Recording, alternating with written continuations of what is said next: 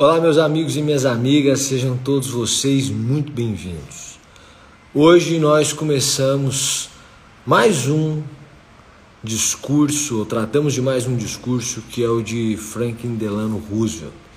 Nessa que é uma série de lives, são três, amanhã nós temos a última, antes do lançamento do curso de escrita e argumentação jurídica. Neste sábado chuvoso de Brasília, nós começaremos a nossa live.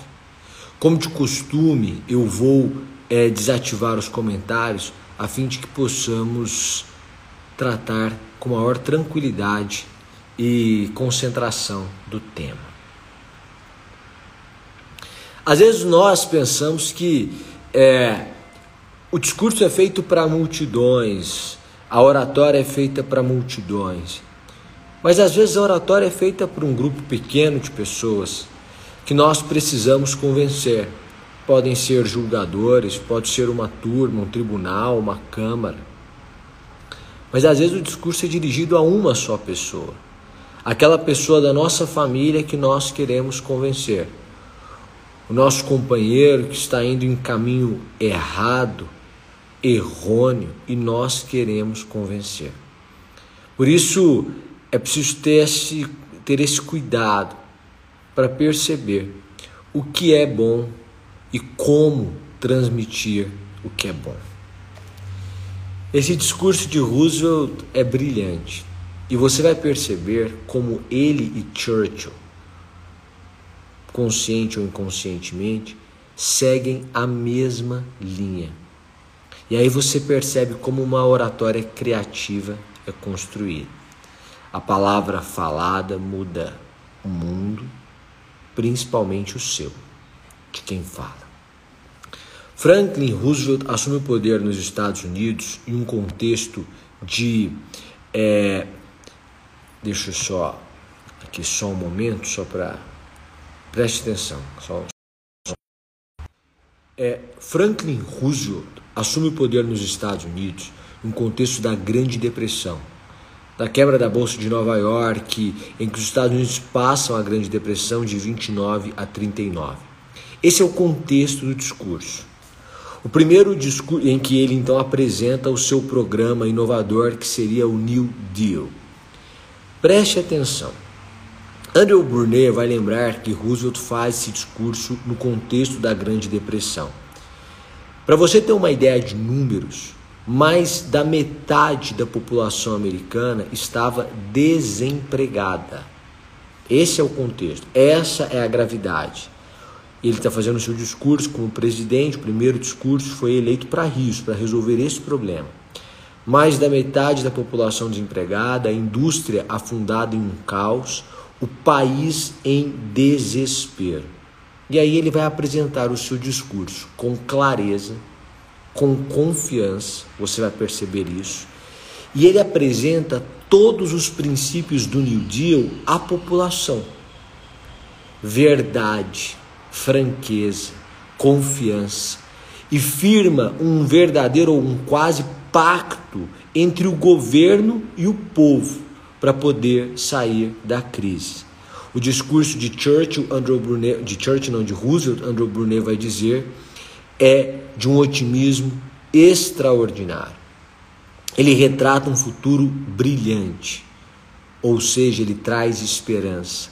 E ele evoca essa mitologia do espírito pioneiro de quem fez a América.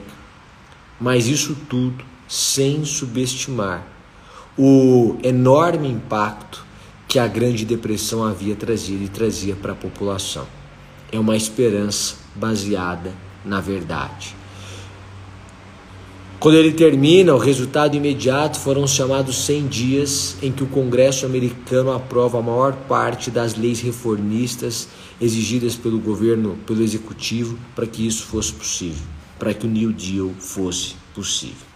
Mas vamos ao discurso de Roosevelt para que você possa entender por que é tão impressionante assim.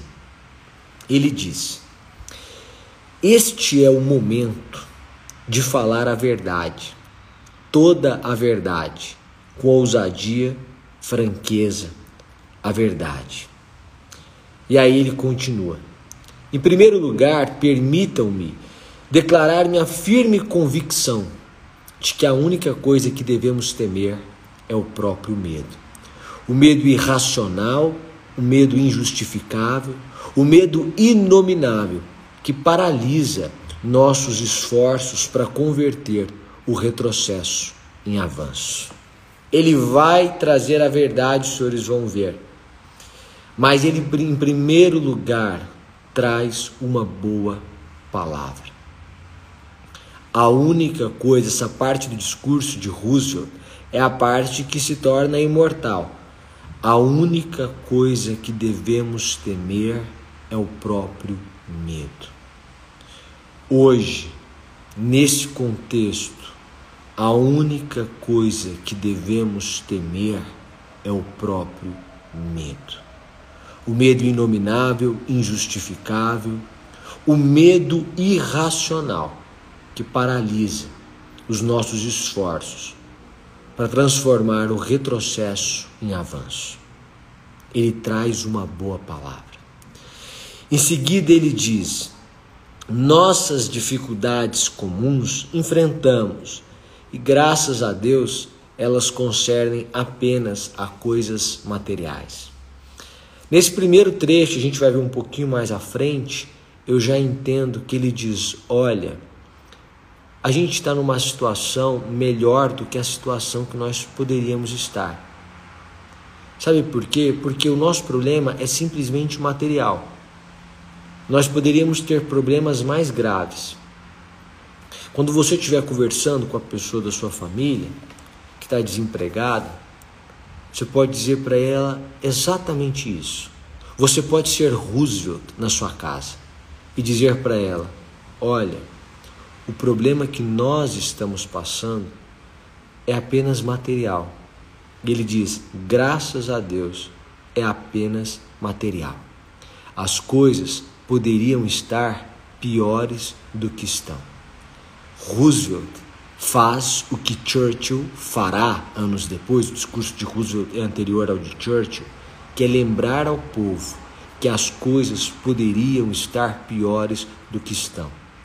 Você que está com um parente desempregado, você que está desempregado, você que passa por uma situação financeira caótica, que recebeu ontem a notícia de que haverá um novo lockdown e fica preocupado com isso porque as suas finanças já foram embora, as suas reservas já foram embora. Pare por um momento e pense ou diga para essa pessoa: o problema nosso neste momento é apenas material. Poderia ser pior do que é. Roosevelt e Churchill se valem da mesma ideia. Por isso que eu digo a você que a oratória criativa tem técnica, mas tem uma técnica baseada na verdade. Não é a ah, técnica como é que eu vou. Não é assim. Preciso lembrar as pessoas que as coisas poderiam ser piores do que são para as pessoas terem calma. E aí ele começa trazendo a verdade, como Churchill fez, ou faria o discurso de Roosevelt anterior, mas como Churchill fez quando falou aos ingleses, aos britânicos, sobre o problema da guerra. Ele diz assim: os valores despencaram a níveis inacreditáveis, os juros subiram, nossa capacidade de pagar diminuiu. Governos de todos os tipos se depararam com graves reduções de receita. Os meios de troca estão congelados nas transações comerciais. As folhas secas da atividade industrial jazem por toda parte. A indústria morreu. Os agricultores não encontram mercado para sua produção. A economia de muitos anos de milhares de famílias se esgotaram. E o que é mais importante, uma multidão de desempregados enfrenta o triste problema da subsistência. E um número igualmente grande de pessoas trabalha, mas sem retorno algum. Só um otimista ingênuo negaria a trágica realidade do momento.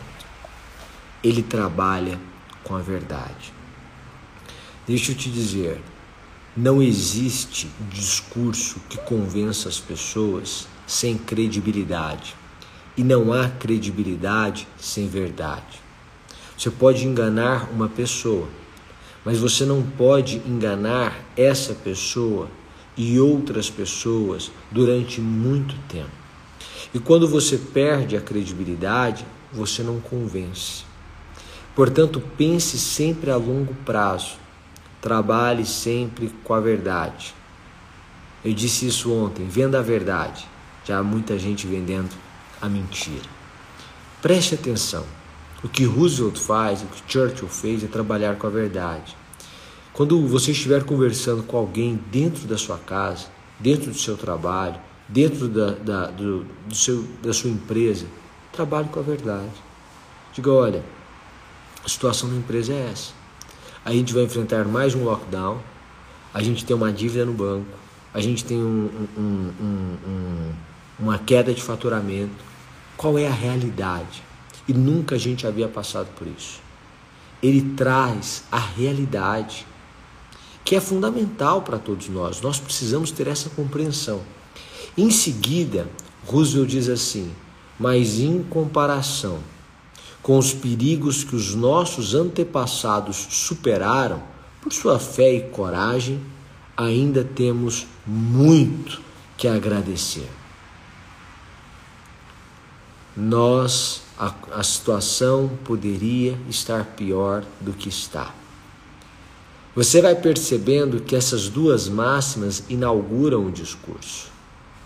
Lembrar o povo, lembrar o seu ouvinte, que a situação poderia estar pior do que está. Ou no discurso que você faz a si mesmo, lembrar a si mesmo que a situação poderia estar pior do que está. E trabalhar com a verdade, com franqueza. Qual é a tragédia? Precisamos entender. Segundo lugar, ele começa a dar alguns conselhos.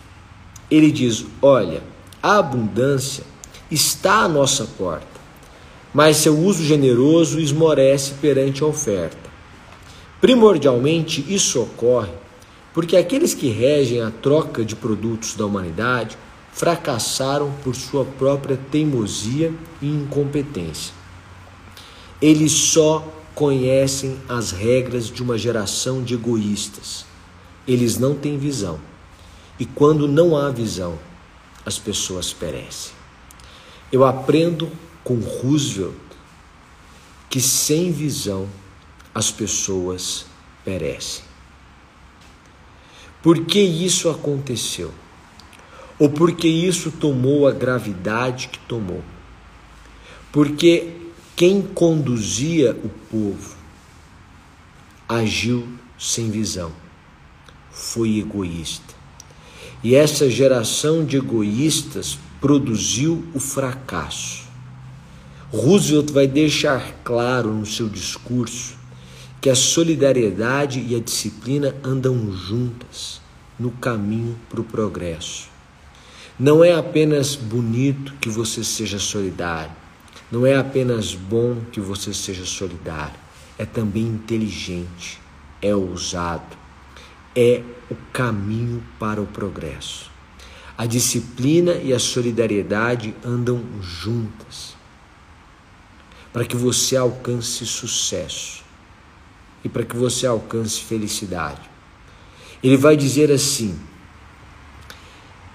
a felicidade não está na mera posse de dinheiro, está na alegria da conquista, na emoção do esforço criativo. A gente precisa lembrar, a gente precisa se lembrar disso. A gente precisa lembrar isso. Onde está a alegria? Você que está conversando com alguém, você que está passando por uma situação difícil e que quer conversar consigo mesmo que já tratou da verdade, que já pensou que as coisas poderiam estar piores do que estão, que chegou à conclusão de que é preciso ter visão. Pense, onde está a sua alegria? Ele diz: olha, ter dinheiro apenas por si só não será a sua felicidade. Porque a felicidade está na alegria da conquista. E do esforço criativo e da emoção do esforço criativo. Às vezes você encontra pessoas, por exemplo, pessoas que são herdeiras, que receberam uma quantidade significativa de dinheiro. Essas pessoas estão tristes. Você encontra pessoas que têm finanças, que venderam empresas, que nesse momento estão milionárias e mesmo assim essas pessoas estão tristes, receberam dinheiro depois de um tempo da alegria de ter o dinheiro, aquela depressão voltou, aquela tristeza voltou. E Roosevelt vai dizer: é porque na verdade a alegria está na a, a felicidade está na alegria da conquista. Já conquistou alguma coisa? Por isso, pais não privem os seus filhos da alegria da conquista. E isso é importante. Segundo, na emoção do esforço criativo, ou seja, você cria a solução. Você conquista e você cria a solução. A alegria que te falta está justamente nisso. A felicidade que te falta está justamente nisso. Você está precisando da alegria da conquista. Você está precisando se emocionar com esforço criativo. Você precisa criar a solução para o problema que você vivencia. Você precisa criar a solução para o problema que a sua casa passa. Você precisa criar a solução para o problema que a sua empresa passa. Porque a felicidade está na emoção do esforço criativo na alegria da conquista, ficar parado ou simplesmente ter uma reserva financeira não significa felicidade. Não sou eu que estou falando isso, é Roosevelt, presidente dos Estados Unidos, que fez um dos, um dos discursos que mudaram a América e que marcaram o mundo. Preste atenção. Roosevelt vai me ensinar o seguinte: é preciso que você instigue as pessoas a agirem. Só palavra não resolve. Ser apenas teórico não resolve. Mas essa não é a ideia de Churchill? Pois é. Mais um ponto em comum. Apenas teoria não resolve. É preciso ir para a prática. Por isso, no momento do discurso de Roosevelt, ele diz: a restauração não pede mudanças apenas na ética. Esta nação pede ação, ação imediata. Nossa tarefa primordial é colocar as pessoas para trabalhar. Ponto. Percebeu? Não, mas nós vamos mudar, nós vamos trabalhar com a ética, nós vamos combater é, os desvios e os atos imorais. Meu filho, tudo bem, mas nós precisamos de ação. Nós não precisamos apenas de uma mudança na ética. Nós precisamos de uma ação e de uma ação imediata. Não adianta você ficar dentro da sua casa contando o quão bom vocês são, o quão respeitáveis são, quão digna é a sua moral. Vocês precisam agir. E vocês precisam de uma ação imediata. Você tem que conscientizar o seu ouvinte de que as coisas poderiam ser piores, você trabalha com a verdade, que é preciso ter visão, que a felicidade não é simplesmente ficar parado ou ter uma reserva e que eles precisam agir. Porque a emoção do esforço criativo e a alegria da conquista só vem com a ação. Mas, mas Roosevelt traz aqui e especifica o plano. Você vai ver aqui, o plano de Roosevelt é basicamente o seguinte: a gente está com desemprego? Tá. Quem primeiro vai contratar as pessoas é o próprio governo. Nós vamos fazer obras, nós vamos fazer tudo que for preciso, porque aí as pessoas vão ter, vão ter que trabalhar. Ah, mas isso é um custo. Nós estamos em uma situação de guerra, Roosevelt vai dizer. Nós temos que tratar o momento pelo qual passamos como uma guerra. Então o governo vai expandir, vai fazer obra, vai investir e aí as pessoas vão ter trabalho. Segundo, nós vamos resolver o problema do desequilíbrio populacional. Tem muita gente em um lugar, tem outros lugares inexplorados. Nós precisamos explorar adequadamente as terras. Nós temos muitas terras paradas. Gente, eu não estou falando de Cuba, eu estou falando dos Estados Unidos, de um programa que foi implementado nos Estados Unidos. E aí ele diz: olha, mais um ponto que nós vamos fazer, nós vamos fazer um alinhamento entre o governo federal, o governo estadual e os governos locais. Ele diz isso aqui no discurso. Para unificar as atividades de auxílio, nós vamos ter um plano nacional e um planejamento nacional e de supervisão dos transportes, da comunicação e dos outros serviços que são essencialmente públicos. Nós vamos trabalhar em conjunto, com harmonia. O governo federal vai trabalhar em harmonia com o governo estadual, com os governos estaduais e com os governos locais. A nossa solução está aí. O governo vai, vai ter trabalho, o governo vai expandir, vai promover obras, isso vai gerar trabalho na população, vai devolver autoestima para a população. Ao mesmo tempo, nós vamos pegar terras que estão é, é, que são devolutas, que são no governo, que são improdutivas, as pessoas não têm onde trabalhar. Nós vamos fazer com que as pessoas tenham a oportunidade de trabalhar em outros locais. Nós vamos alinhar o governo federal, estadual e o governo local para que as pessoas possam ser auxiliadas de forma harmônica. E nós ainda vamos fazer um planejamento nacional, inclusive de supervisão para transporte, para as coisas chegarem, para as pessoas chegarem aonde elas precisam chegar de comunicação para existir harmonia, todo mundo vai falar a mesma língua, a gente está em uma guerra. E dos serviços que são essencialmente públicos, porque nós estamos em uma guerra. Isso não sou eu, isso é Roosevelt falando na Grande Depressão. Pontos fora da curva exigem Roosevelt e Churchill. Pontos fora da curva exigem Roosevelt e Churchill. Mas há um ponto no discurso de Roosevelt que é maravilhoso. Ele vai lembrar por que eles chegaram ali. Saiba o que conduziu você à crise.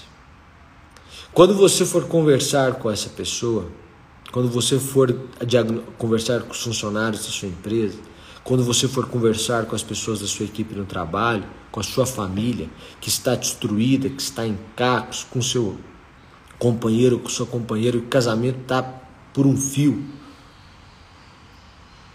Vocês têm que pensar o que, que conduziu vocês a esse ponto. Porque Roosevelt faz isso.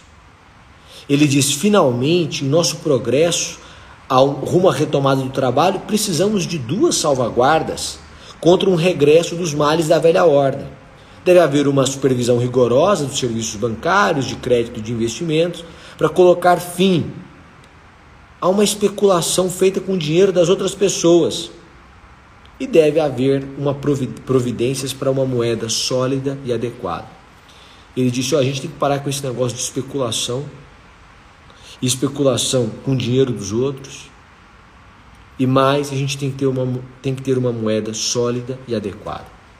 Porque foram essas duas falhas que nos conduziram à Grande Depressão conduziu a sua família à Grande Depressão? Qual é a causa da crise que você vive? Roosevelt vai fazendo um discurso e vai dizendo ao povo: Olha, eu entendo a gravidade da situação, vocês estão sem emprego. Olha, eu tenho um plano, e o plano é esse, em detalhes, porque as pessoas precisam saber qual é o plano. Olha, a gente vai vencer. As coisas poderiam estar piores do que estão. E eu tenho em mim um sentimento de gratidão. A gente precisa ter visão. Ele vai dizer: a gente precisa ter visão. Porque a felicidade que nos foi roubada será devolvida quando nós vivenciarmos a alegria da conquista e a emoção do esforço criativo. Mas há um ponto mais um ponto em que Churchill e Roosevelt concordam. para sair de uma crise. Pode ser na sua casa, pode ser no seu trabalho, pode ser em um país.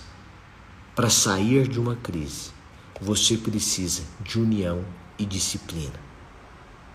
União e disciplina.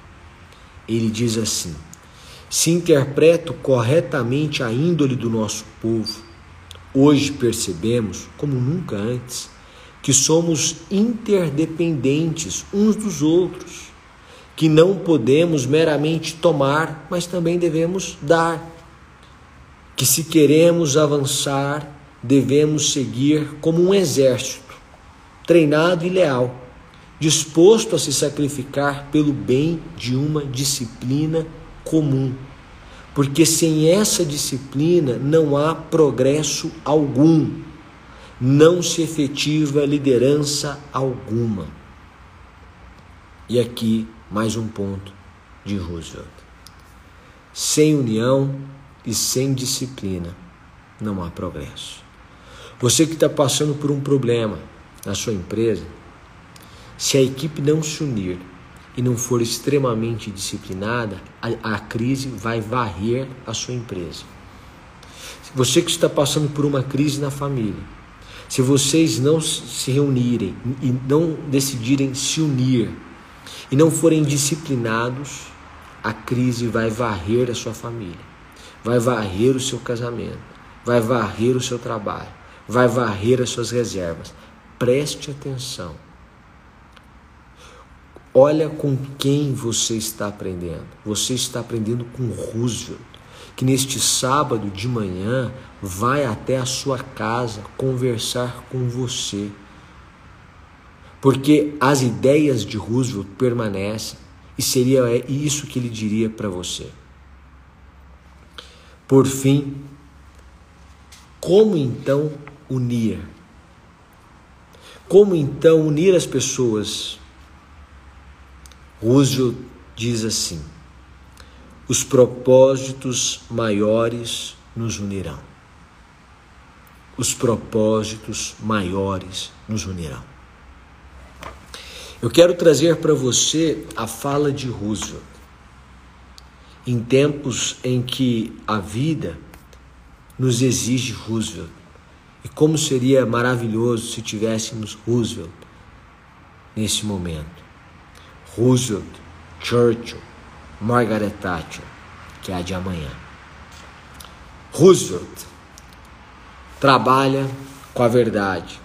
Roosevelt nos lembra que as coisas poderiam estar piores do que estão. Roosevelt nos devolve a esperança. Roosevelt nos traz uma visão. Roosevelt nos lembra que a felicidade está na alegria da conquista e no esforço da ou na emoção do esforço criativo. Roosevelt nos lembra que é preciso agir, é preciso convencer as pessoas a agirem. Roosevelt nos traz um plano detalhado para que nós firmemos um pacto. Roosevelt nos diz que apenas a união e a disciplina vão nos fazer sair da crise. Roosevelt nos manda focar nos propósitos maiores para que essa união seja alcançada, para que nós nos sintamos um só. Meus amigos e minhas amigas, muito obrigado pela presença de vocês. O curso de oratória criativa, que nós vamos lançar na segunda-feira às 21 horas, tem por intenção promover uma mudança absoluta, estrutural na vida do aluno. Porque a palavra, especialmente a palavra falada, muda a vida. Muda a vida de quem ouve e muda a vida de quem fala. Porque você pode ser a indústria de mudanças da sua casa. Porque você pode convencer os seus pais ou os seus filhos a terem um comportamento diferente.